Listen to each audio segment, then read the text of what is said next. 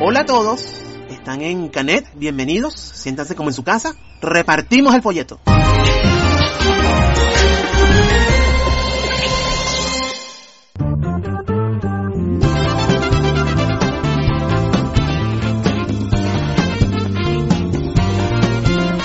De IGN Latinoamérica tenemos lo siguiente. Avengers Endgame, nueva imagen inédita, muestra otra perspectiva de una de las escenas más emotivas.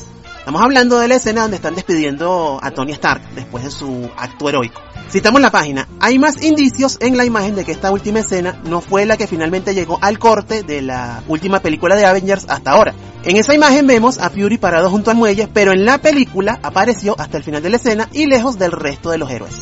Bueno, IGN enseña una foto con esta escena de Avengers, donde están velando a Stark, acompañada de otra más, presuntamente tomada detrás de escena, behind the scenes, donde sale un gentío y preguntan por alguien que sale ahí. Y hay conjeturas más o menos, bueno, bastante. Señores, por favor, ¿no pasaron ya dos años y largo de su fastidio con todo lo relacionado a estas últimas películas? De paso, el sujeto que ellos preguntan parece más alguien con traje para efectos CGI que otra cosa. Mis hijos, Tony Stark murió, Falcon es el nuevo Capitán América con un traje muy cabilla, ya me vi la serie. Black Widow tuvo su película y hasta Scarlett Johansson se peleó con Disney por eso. Déjenlo ir, por favor, basta. Seguimos. De spin-off España tenemos. La temporada 2 del juego del calamar tendrá que esperar porque según su creador es agotador solamente pensar en ello. Citamos de la página, Don Hughes se encargó de escribir y dirigir en solitario todos los episodios de la primera temporada, le pierna. Un proceso que califica como agotador. Esto le ha llevado a dejar bien claro en una entrevista para un medio gringo que no entrará en sus planes por ahora y que lo enfocaría de una forma distinta. Citamos al tipo. No tenemos un plan bien desarrollado para el juego del calamar, segunda parte. Es agotador pensar en ello, pero si lo hiciera, sin duda, no lo haría solo. Consideraría usar una sala de escritores y querría ver varios puntos de vista de directores experimentados. Bueno, anda estresado el tipo, hay que entenderlo. Bueno, se echó al lomo gran parte de la producción de esta serie de Netflix que en menos de 16 días pegó del techo. Pero es que fue a acostarme a dormir un día y al otro ver mis muros y redes sociales forradas y pintadas de los cuadrados, triángulos y redondos benditos con las máscaras de grima. Pues calofriante la rapidez con que esta serie pegó y esto, con otras cosas más, carga abrumado al hombre. Hay que entenderlo de verdad.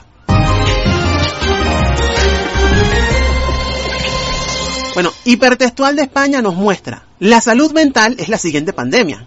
Y oh, ahí vienen los caballeros blancos al rescate. Tecnológicas como Apple quieren resolverlo. Bueno, citamos.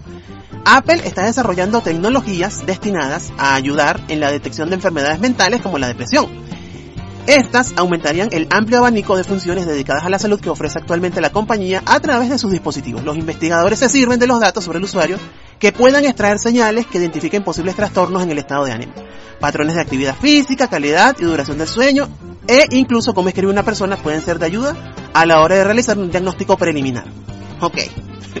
Hablan de que los sensores de sus dispositivos y la Big Data bendita puede ayudar en el diagnóstico de probables pacientes con estas patologías, lo cual aprovecharían muy seguramente en su beneficio. Platica. Con las aplicaciones respectivas gratuitas y su versión de pago.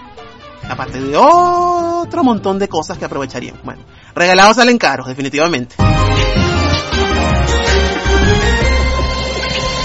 Por último, de Nación Rex Latinoamérica, citamos, Jungkook es acusado de publicidad engañosa y ARMY de BTS lo apoya. A ver cómo es esto.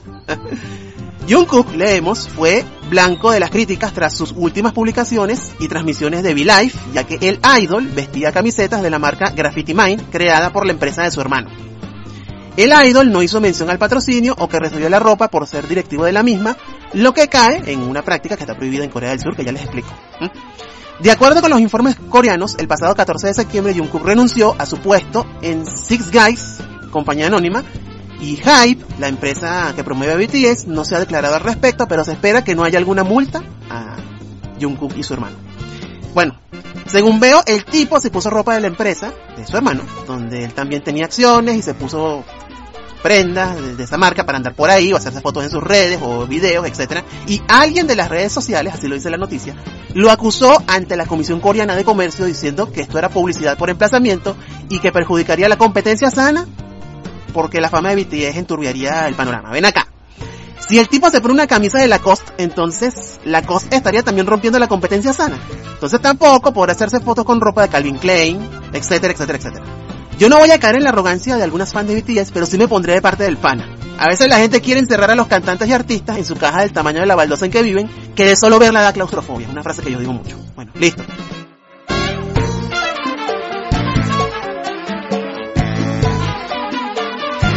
Esto fue el folleto. Si lo vas a votar, hazlo en la papelera y no como los puercos que viajan en el metro que tiran la envoltura de la galleta o el caramelo en el piso. Sigan en Canet, nos encuentran en Facebook e Instagram. Chaito.